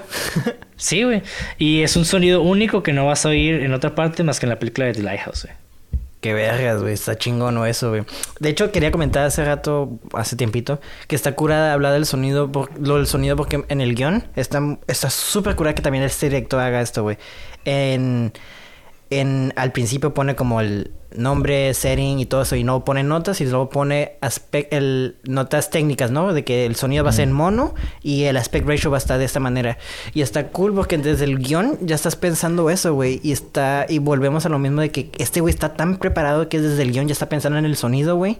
Y en, y en el aspect ratio. Y es como, yo siento que no mucha gente hace eso, ¿sabes? Como nomás es como, también siento que el sound, el, el sonido lo es como, ah, en post. Ahí nos arreglamos, ¿sabes uh -huh. cómo? Y está cool ver cómo este vato le pone respeto a los artistas de sonido. Y, y vemos, y ve el jale que se hizo este güey, o sea, eh, precioso, güey, porque el sonido del, del horn, del, del, de la sirena, tenía que ser potente, güey. ¿Sabes? Como tenía que ser bueno. Y pues el vato se la rifó, güey. Sí, güey. Y algo que mencionas de que el sonido tenía que ser consistente y tenía que volverte loco a la vez y tenía que sonar como una advertencia y tenía que irse como una sirena de niebla, vieja. O sea, todos estos elementos tenían que converger en un sonido, güey. Exacto, Y güey. aparte te- tenían que hacer como que la, la persona que estuviera viendo la película se sintiera incómoda, güey. Entonces está como bien perro que el vato sí lo logró. O sea, hizo todo este desmadre para hacer un sonido que suene así. Sí, güey. Y, y, y, ¿sabes? está bien loco, güey, que el sonido nomás. O sea, yo sé que suena varias veces en la película, pero son como segundos, ¿sabes cómo? Tanto jalezote nomás para que escucha esa madre que por segundos, güey. Es como. Pero eso es el arte, güey. Haces, haces tanto desmadre a veces solo para una cosita, güey. Pero esa cosita le da un chingo de feeling, ¿sabes cómo? Entonces. No sé, güey. Está cool, güey. Simón. Y bueno, ya no me quiero engranar tanto en el sonido porque hay un chingo de cosas que del sonido de la Sí, película, sí, pero sí, yo creo que eso es como que lo más importante. Y algo que quería dejar como para el final, aparte de los fun facts, Fun son facts, las ah. actuaciones, güey. Uf. ¿Tú qué opinas de las actuaciones, güey? Para empezar, güey. No sé cómo chingados no nominaron a Willem Dafoe por un Oscar, güey. Ni nominado, güey. O sea, no mames, güey. Sí me hizo una falta de respeto, güey. Hermosísimas las actuaciones, güey. Eh, los dos güeyes. eh, increíbles, güey. O sea, pasados de vergas. A los dos se los mamo, güey. Sí, güey. Es que, ¿sabes qué, güey? Pinche Willem Dafoe se le rifó tanto que lo odias, güey. Lo odias porque es un pinche vato ojete, güey. Es súper mamón. Y a Robert Pattinson como que... Como que yo me sentí más identificado con Robert Pattinson. Como que... porque he tenido jefes bien culeros también. La neta. Sí, sí, sí. Claro. Digo, mucho antes de que empezara a estudiar cine, ¿no? Yo, yo trabajaba, pues, tra- digo, trabajé en construcción, trabajé Claro. vendiendo carnes, trabajé... Hasta trabajé stripper. vendiendo Biblias, güey, irónicamente, güey. y casi todos mis pinches jefes han sido bien, bien así, mamones, güey. Es que es Y el poder, güey. Sí, güey. No sé si es cultura mexicana, pero yo creo que... Bueno, quién sabe, güey. Yo creo Porque que es también- humano, güey. Sí, es algo humano, la neta, güey. Estás en una ya- posición de poder y pues eso te va a cambiar, güey. Poco a poco. O bueno, de- también depende de la persona, ¿no? Pero yo sí siento que es medio corrompible el poder. Sobre todo si estás en una posición para ejercerla sobre otro. Simón. Y no sé, güey, yo, yo veía a Robert Pattinson y yo decía, y ojalá le parta su naranja en gajos, ¿no? ¿Cómo es como se ha dicho, güey? Es Yo que- sí, yo quería que se agarraran, yo quería que se agarraran a golpes acá. Y pues sí, güey. y se gana a putazos. De hecho, volviendo al tema de Willem Dafoe, güey. Volvi- como a- a- a- a- agregando lo que tú agregaste, decías, dices, dijo, decías de... Ay, güey, ¿por qué hablo? No sé hablar, güey. Pero bueno, el punto es de que yo ya no veo... Ok, Simón, ajá. El punto es de que ya no veo a Willem Dafoe, güey. Veo a Thomas, güey, en esa película. Actuó tan bien que se te, olvi- te olvidas totalmente de Willem Dafoe, güey. Es que ese güey se convirtió, güey, en Thomas Wake. Sí, güey. Está bien loco, güey. Es que, guacha, ¿por qué se ha estado mamando tanto este güey? Y Porque está hacer una, gran- una gran diferencia, güey. Por ejemplo, a mí me gustan mucho las películas de, de Dwayne Johnson, La Roca, güey. The Rock. Ese güey me gustan mucho sus películas, pero la neta, güey, la neta es de que en todas las películas es- Dwayne Johnson es Dwayne Johnson, güey. No hay, Exacto. No, hay otro personaje, güey. Igual, igual con, con este vato, el... el um, ¿Cómo se llama? Will Smith, por ejemplo. Sí. También Jean-Claude Van Damme, Jr.. Schwarzenegger. Siempre son los mismos personajes, güey. Nunca cambian. Sí, Pero sí, sí. Willem Dafoe, güey, siempre, güey, es un... dif- Digo, a pesar de que... Yo creo que es por la cara que siempre sale de villano. Siempre es un personaje diferente, güey. Y siempre se la rifa, güey. Es que él tiene rango, güey. Los demás no, güey. Y curiosamente, hasta también me atrevería a decir que Robert, eh, Robert Pattinson también es- está al nivel, güey. Nada más que como él está más joven, yo creo que eh, inconscientemente tal vez no lo, no lo pongamos en el mismo rango. Pero la neta, yo creo que están igual, güey, así de cabrones. Es que los dos actuaron bien vergas, güey. Y la diferencia es de que la verdad Willem Dafoe tiene mejores cosas. Bueno, no mejores cosas que hacer, sino tiene más cosas que hacer. Por el sentido del el papel de él. Porque eh, eh, el, el personaje de Robert Pattinson, que era Ephraim, es una persona muy reservada. Por como está escrito. Entonces creo que es más fácil decir que se le rifó más Willem Dafoe. Porque es más como no quiero decir exagerado, ¿no? Pero la actuación de Robert Pattinson es más contrastosa porque es más sutil hasta el final, donde el vato ya revela un chingo de cosas y te quedas, verga. Ahí es donde te das cuenta que los dos están al putazo porque en ninguna escena sientes que uno está llevándose a la escena, se está robando la escena. Los dos están al putazo, güey. Sí, güey, convergen así perfectamente. Y de hecho me gustaría decir algo bien, bien curado de estos actores. Es de que, bueno, según Willem Dafoe, esto es, en un statement que dio, dijo Te de estás que juntando ese mucho conmigo, güey. Ya no sabes hablar tampoco. No, es que se me cerró un poco la garganta porque no tomado agua, güey. Dame cinco segundos, güey. Sí, sí, Canta sí. una canción, güey, por mientras, güey. Pues déjase la mamo a Willem Dafoe. Bácala, güey. Ay, A ver. Ah, sí. Ay, oye. bueno, ya tomé agua, güey. ok, ya Bueno, se de la acuerdo con. Willem Dafoe, es de que él y Robert Pattinson se conocieron en una fiesta, güey. Y, Pero se conocieron cuando no sabían que iban a trabajar juntos. Y Dafoe sabía algo del trabajo de Pattinson, pero no tanto. Así que lo que hizo Dafoe, Willem Dafoe es de que empezó a buscar un poco el trabajo de Robert Pattinson para que poder congeniar con él de manera social, güey. Como que el vato hizo su tarea para poder hablar como compas, güey. Ok. Yo, fíjate que yo he escuchado algo si- ah, no similar, pero bueno, no, más bien diferente, en el sentido de que no se llevaban bien en el ser, güey. Y de hecho, eh, eh, William Dafoe se, se quedaba en una cabañita, güey. Mientras que Robert Pattinson sí, sí le gustaba irse con la gente. Pero, ah, pero cuando terminaban de filmar, a Robert Pattinson sí le gustaba quedarse solo. Y a William Dafoe, no sé, estuvo bien raro, güey. Es una como una historia así medio chistosa, güey, de que de cómo esto, la historia de esos dos personajes medio... Es medio paralela a la historia de los dos güeyes, ¿no? Y dicen que al final, por lo mismo que no se, no tenían tanto contacto, por el tipo de historia y la manera en que ellos eh, hacían rehearsal, ¿cómo se dice eso en español? Eh, practicaban. Ensayos. Ensayos, o Ah. sea, a Willem Dafoe le mamaba ensayar, a Robert Pattinson no, y eso causaba un poquito de conflicto, entonces por eso medio se caían mal. Y ya al, al final cuando se terminaba la película es como, ah, no mames, este, era por, por las si- si- situaciones en las que están filmando, ¿no? La, historia, el clima no ayudaba y cosas así. Está, pero está curada ver cómo ya después hicieron buenos amigos, los ves en fotos y se están riendo, güey, la chingada, güey. Simón. Y, y cuenta Willem Dafoe eh, respecto al director de que vio este. Bueno, ambos, ambos actores contactaron a Robert Eggers por separado. Ok. Y, ajá, y Willem Dafoe, de hecho, su primer contacto con Robert Eggers fue cuando vio The Witch en el cine. Creo que fue en el festival de Sundance. No, no- no me acuerdo si fue en ese festival, pero fue en un festival. Y vio The Witch. Entonces el vato dijo, como que quedó asombrado y dijo, wow, ¿quién, quién hizo esto, güey? Quiero conocer a esa persona, güey. Y de hecho, lo, fue a hablar con él y en una conversación fue como de que, "Guau", o sea, lo que dices de que el vato es como muy honesto. Lo que obtienes de él la primera es lo que obtienes siempre, pues. Y que dice que es una persona que tiene una gran cultura cinematográfica, que es muy apasionado, articulado y, articulado y dulce. Y No, entre sí, muchas es que cosas, sí se ¿no? nota. Sí se nota mucho, eh, viendo entrevistas y se nota, ves como, no digo amor, ¿no? Pero sí tiene como cierta admiración el, el Willem Dafoe cuando habla de él, ¿sabes? Como está muy chido que como un director, bueno, me imagino, ¿no? O sea, sentí bien chido que un actor te diga, es que sí me gustaría trabajar con él más. Y, está, y, y pues lo estamos viendo ya, ¿no? En las, la tercera película de Robert Eggers va a ser The Northern Man, Northern, Northern Man, con, pues con Willem Dafoe, bueno, va a salir también.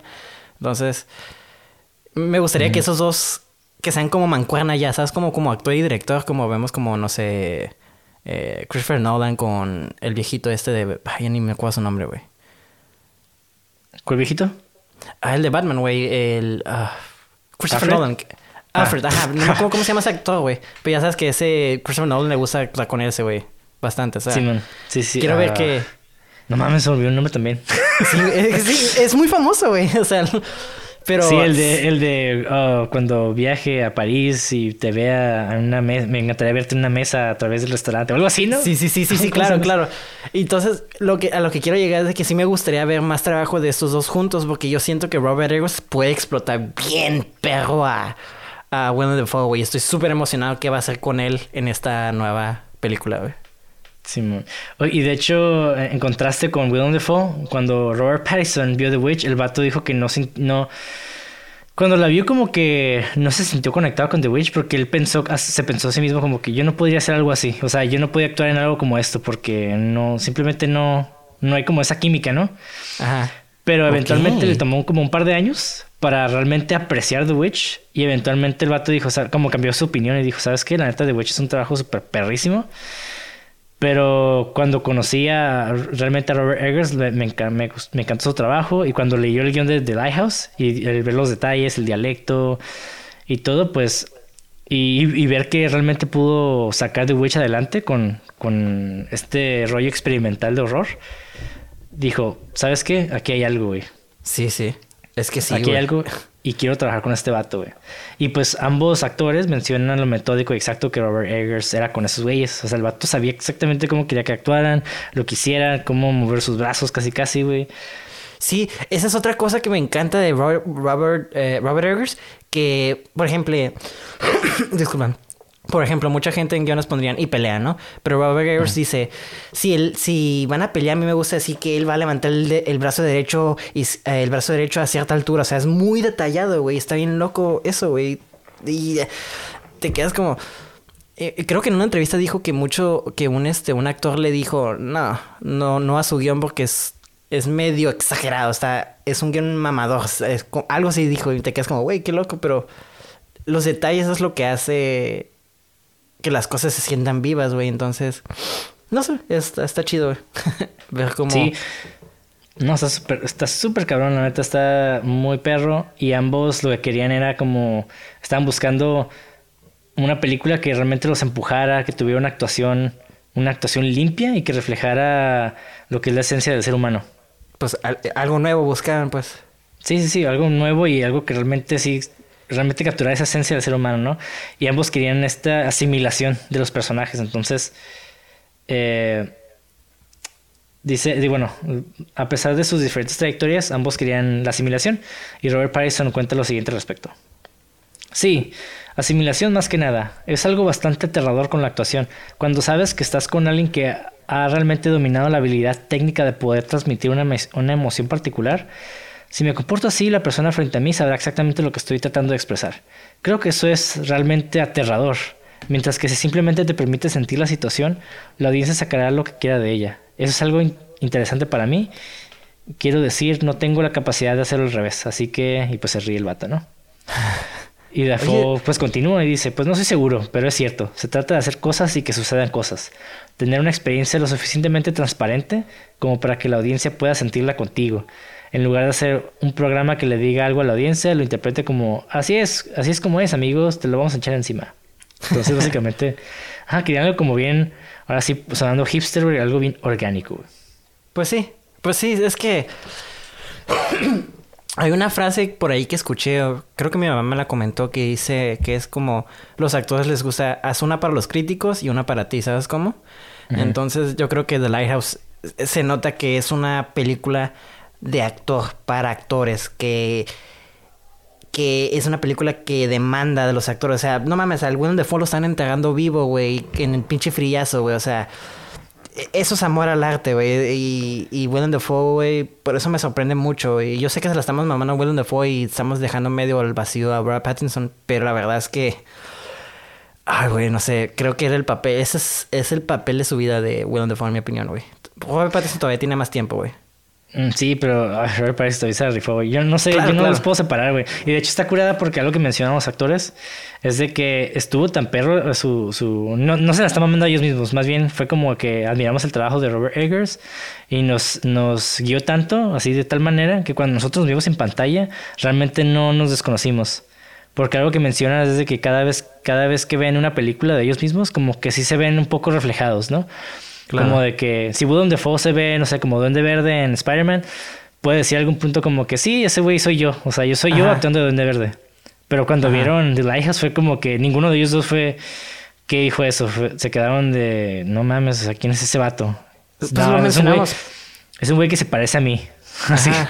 Ajá, lo mencionabas previamente, ¿no? O sea, se perdieron en el papel. O sea, la verdad, la verdad no ves a, a, Robert Pattinson y a Willem Dafoe. O sea, ves a William F., a, Winslow y a Thomas. ¿Sabes cómo? A esos dos ves. Ves a personajes, ves a ellos, güey. No ves a los actores, güey. Está cool, güey. Simón. Y bueno, ahora sí finalizaremos con los fun facts. Son un poquito largos, pero es lo chukis, ¿no?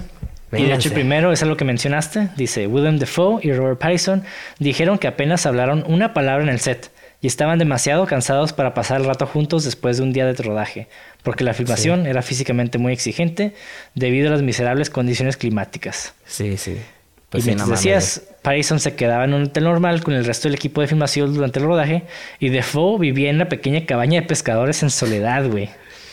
Se metió y mucho el el- papel, güey. Ajá. Y en el set, por otro lado, Pattinson solía comer y quedarse solo durante los descansos, mientras que Dafoe se quedaba con el equipo. Ah, ok, lo dije mal entonces. ¿Eh? Que lo había dicho mal, pero bueno, qué bueno que es- Sí, sí. ya lo dijiste tú Sí, bien, sí. Ajá, está como, lo dijiste como al revés, pero... Ajá. Ajá. Y, y de hecho ambos dijeron que se agradaron mucho mutuamente en cuanto tuvieron la primera conversación real después de unos meses, güey. Ah, exacto, sí, sí, eso te quedas como, qué loco, güey. Que- Pero es que sí, sí entiendes de que sí es frustrante, o sea, el, como estoy mencionando, el, el, el- el- clima, güey, es demandante, güey. Y, al terminar de, de, de grabar, aunque estabas actuando con él y te estaba cagando el palo, actua porque era su personaje, ya no vas a querer su cara, ¿no? Es como, te, te cansa, güey, de trabajar tanta, tanto tiempo con ese güey. Entonces sí se entiende de que no se querían ver al terminar de grabar. Hasta que terminaron las películas. Entonces, está chido, güey. Sí, man. Y dice, otro fun fact es de que la escena en la que personaje, del personaje de Willem Dafoe le grita la maldición del mar al personaje de Robert Pattinson porque no le gusta su langosta cocida, fue filmada en una sola toma, güey. Ay. Dice, según el director Robert Eggers, Dafoe no parpadeó durante más de dos minutos, güey. Tu puta madre. Wow. wow. o sea, el vato así como lo ves en la película, el vato así se la rifó en la primera toma, así, ¡pam! Se aventó todo el pinche diálogo bien pasado de lanza, güey. Wow, no puedo creer que fue una sola toma, güey. Ujú. Ok. Y Pues ya sabemos que todos filmaron en, en condiciones súper, súper frías, güey. Sí, culerísimas. Ok. Ajá. Y algo que menciona, bueno, esto es, algo que ya mencionamos, pero decía, el elenco y el equipo filmaron en condiciones climáticas extremas, temperaturas heladas, agua fría del Atlántico, vientos intensos, nieve, lluvia y la falta de flora protectora en el terreno de Fort Chu. Los mantuvo, ah, los mantuvo expuestos a los elementos durante todo el rodaje. Tres nor'easters o norteños volaron, ¿cómo se le llama eso? Ah, sí, tres nor'easters volaron por el cabo Forchu durante varias etapas de la producción. Gran parte de la película se rodó en elementos climáticos reales, por lo que la lluvia y las máquinas de viento no fueron necesarias la mayor parte del tiempo, güey. Qué Y el, culero.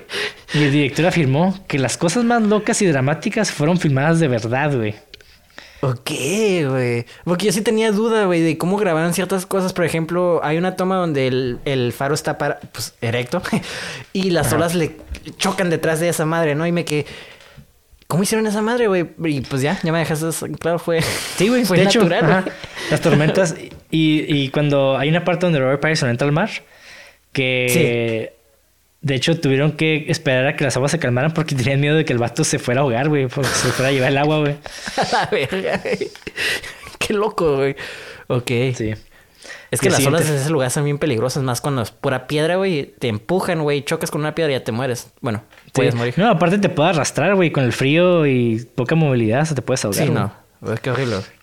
Sí, y bueno, la película se filmó en stock de Double X en blanco y negro, o sea, básicamente como ya lo vimos. Ajá. Y, es- y lo chistoso de esto es de que requiere mucha luz para obtener una exposición. Sí. Y la gente se va a quedar como, ¿qué pedo? Básicamente el film captura la luz y la luz eh, lo que hace es te muestra una imagen, ¿no? Pero el pedo es de que este material ocupa como más tiempo de exposición para, ah, para poder este, atraer más luz, ¿no? Entonces, para no crear como estas visiones borrosas, lo que tenían que hacer es, as- o sea, obviamente, acelerar el, el, el- perdón, aumentar la luz, güey, para que no se, no se viera o muy oscuro, muy borroso. Sí, sí, sí. Entonces cuando filmaban eh, de noche, básicamente tenían que usar entre 15 y 20 veces más luz que en, en el set para ver algo en la película, güey. Sí. El equipo de el crew colocó bombillas halógenas parpadeantes de 500 a 800 va- vatios Verga, y güey. lámparas de queroseno de periodo correcto que estaban a solo unos metros de sus rostros, güey. Sí, sí, sí. Lo que resultó que el escenario fue- eh, fuera deslum- deslumbrantemente brillante y los actores apenas se, se pudieran ver, güey. O sea, realmente cuando filmaban sus escenas casi no se podían ver a la- a uno al otro porque pinche las luces básicamente le estaban iluminando Los estaban cegando. como- Los dejaban ciegos. Ajá. Sí, básicamente es como si pusieras tu cara enfrente de las luces del carro, güey, así. direct- No, es más, güey, hasta más, yo creo, es más intenso, güey. Como si fuera. Sí, así como súper, súper. Oye, Súper o sea, altas. Ya, este, es- ya había escuchado algo similar de esto, solo había escuchado que tenían que alumbrar de más por el, film. Pero ahorita pensando, está bien loco, güey, de que me quedo pensando que las actuaciones aún así están más vergas, güey, que si no se podían ver, güey. y es, a ver, Sí, bueno, güey. hay ciertas actuaciones, hay ciertas escenas donde se tienen que ver, ¿no? O sea, tienes que saber qué es lo que te está, porque estás reaccionando, ¿no? O sea, por ejemplo, si yo estoy llorando, pues tú tienes que reaccionar y yo me alimento de esa reacción, ¿no? Y es como un tipo de, de como de back and forth. Entonces, el, el no verse, güey, está bien loco, güey, eso, güey, es- está cabrón, güey. Wow, más respetos, ¿eh? Y guacha, güey, las luces están tan brillantes que los miembros de la tripulación a veces tienen que usar este, lentes de sol, güey, para que. eh, in- in- incluso en las sesiones nocturnas. Entonces, está bien cabrón. Pobre Willem Dafoe, güey. Y no parpadeó por dos minutos, güey, en una escena, güey. La- Imagínate, güey. Quedó ciego, güey, sí, güey. Pero bueno. Eh, el siguiente fun fact, el acento de Robert Pattinson se basa en un área muy específica del dialecto agrícola de Maine, mientras que el de Willem Dafoe es la jerga de los pescadores y marineros atlánticos de la época. Ok. El, el director, el director y escritor Robert Eggers fue muy preciso sobre los acentos y la línea de expresión del actor. Por ejemplo, daría instrucciones a- así como, ahora di la segunda oración de la tercera línea un 75% más rápido. Así, güey. Hijo de puta, güey. o sea, ¿tú cómo, ¿tú cómo entiendes eso, güey? Ah, Pues nomás lo dices, nomás lo diría mucho más en putiza ya, güey. pero es como muy exacto. 75%, ¿eh? No 76, 75, puto. no sé, güey. Simón. Y bueno, Robert Pattinson tenía un enfoque inusual para mentalizarse antes de las escenas emocionalmente extremas. Y eso es lo que dice Robert Eggers. Dice, a veces se golpeaba mucho en la cara, o cuando llovía, a veces del techo de la cabaña. Rob bebía el agua, Ro- Robert Pattinson bebía el agua de lluvia entre tomas. También daba muchas vueltas en círculos y eso fue útil para él. O se metía los dedos en la garganta para vomitar y cosas así. Ok. Qué loco, ¿no? Sí, está cool. O sea, ok, está cool. Sí, pues es de método, güey. Sí, sí, sí. Sí, te metes más en el papel. Ok. Sí.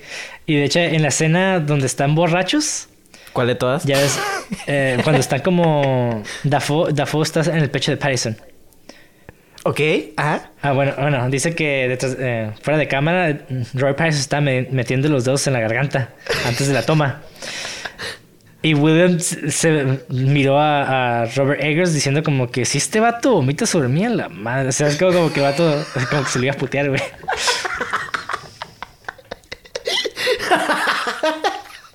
es que sí, güey, eso no mames, pero. Pero está cool, güey. ok. Y bueno, ninguna gaviota, a pesar de lo que parece ser, ninguna gaviota resultó herida durante el rodaje de la película y todas las gaviotas fueron filmadas con marionetas, que después fueron reemplazadas digitalmente con gaviotas reales. Y los pájaros reales que sí salieron fueron gaviotas de rescate entrenadas, llamadas Lady, Tramp y Johnny. ¿Lady Trump? Lady, o sea, Lady, Ajá. Tramp, otro nombre, y Johnny. O sea, son tres Ah, nombres. ok. Ok, sí. Ajá, refilmaron las escenas con las gaviotas reales frente a una pantalla verde en un estudio en, en el Reino Unido porque no podían volar las gaviotas a Nueva Escocia, Canadá.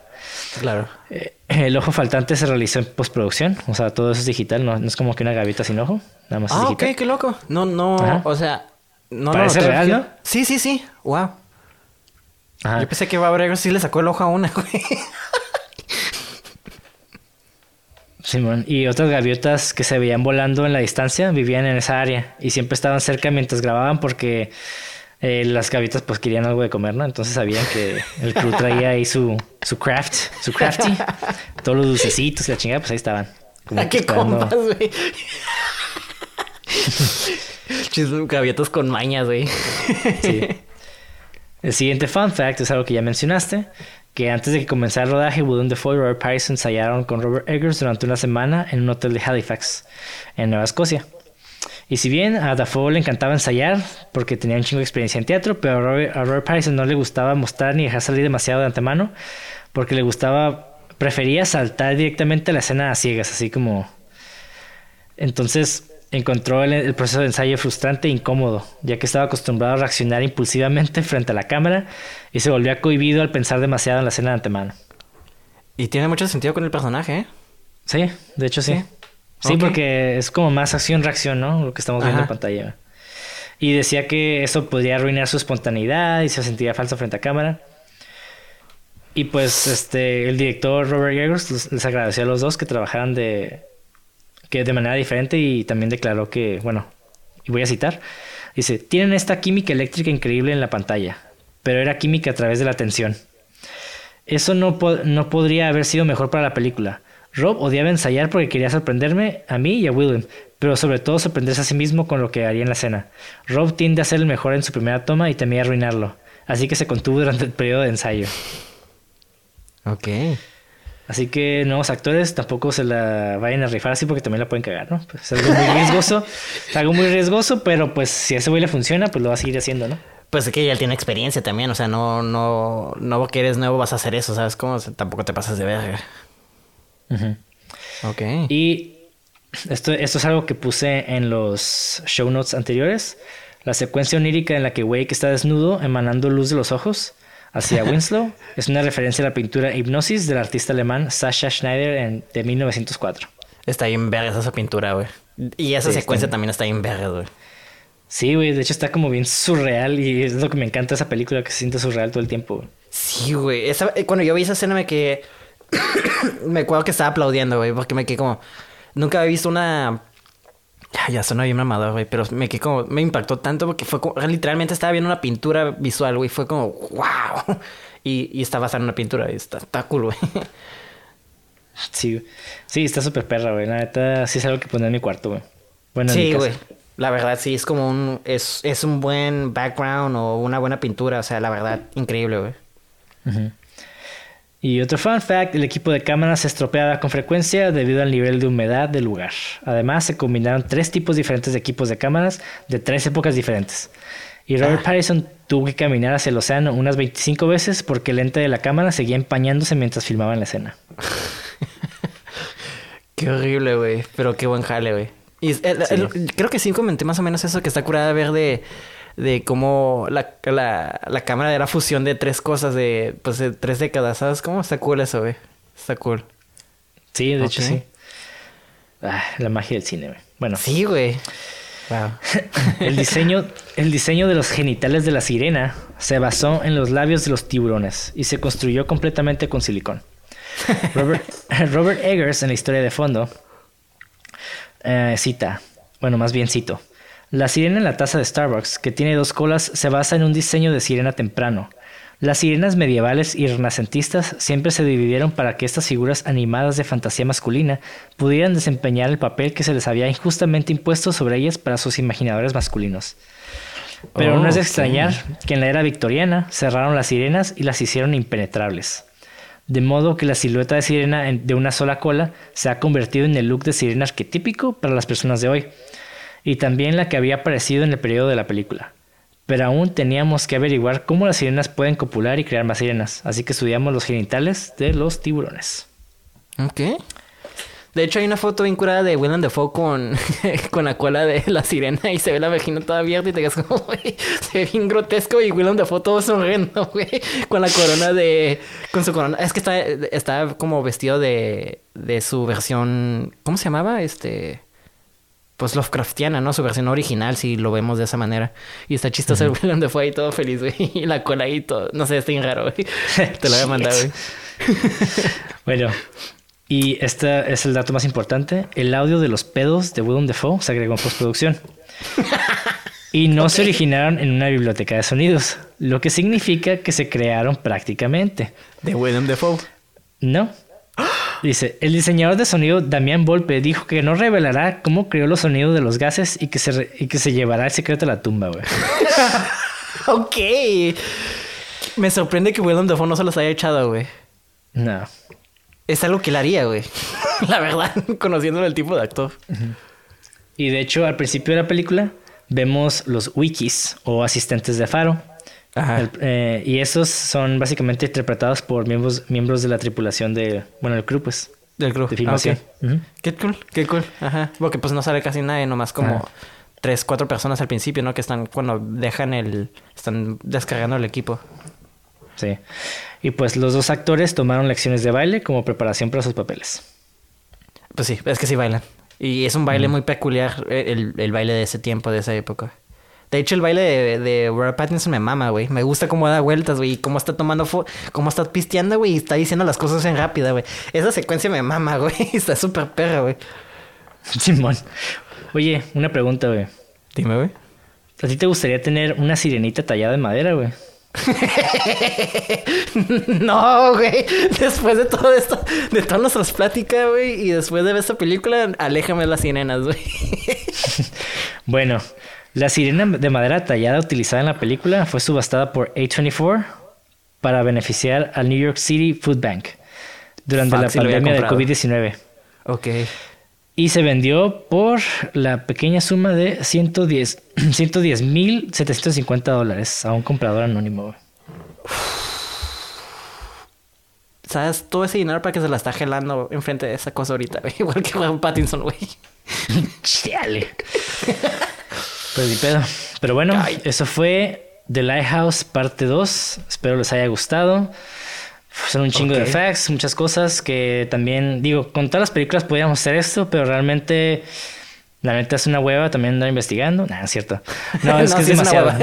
Sí, es una hueva, pero es, es demasiado, es demasiada información que tal vez a mucha gente no le interese, pero yo creo que The Lighthouse es, es como algo muy peculiar. A mí, a mí cuando yo leí estos datos me, se me parecieron como que algo que valiera la pena hablar. Sí. Y pues eh, está cura también decir nuestras experiencias. Y pues espero que hayan podido sacar algo de este episodio. Si ya sabían todo esto, pues felicidades. Me vale verga. Váyanse a la verga. Igual lo voy a seguir diciendo. Bien agresivo. Nah, güey. Nah, no es cierto. Los quiero mucho, güey. Los quiero mucho a todos. eh, especialmente Claro, claro. porque nos han estado apoyando con estos pequeños cuatro episodios. Besitos a todos. Y Muchísimas neta- gracias. Aunque no, sean, aunque no sean muchos los que nos están oyendo, tal vez sean pocos, eh, agradecemos mucho el apoyo. Y pues seguiremos, mientras nos lo permitan, seguiremos compartiendo nuestras reseñas, nuestro, nuestros datos de estas películas Nuestras que tanto pendejadas. nos gustan.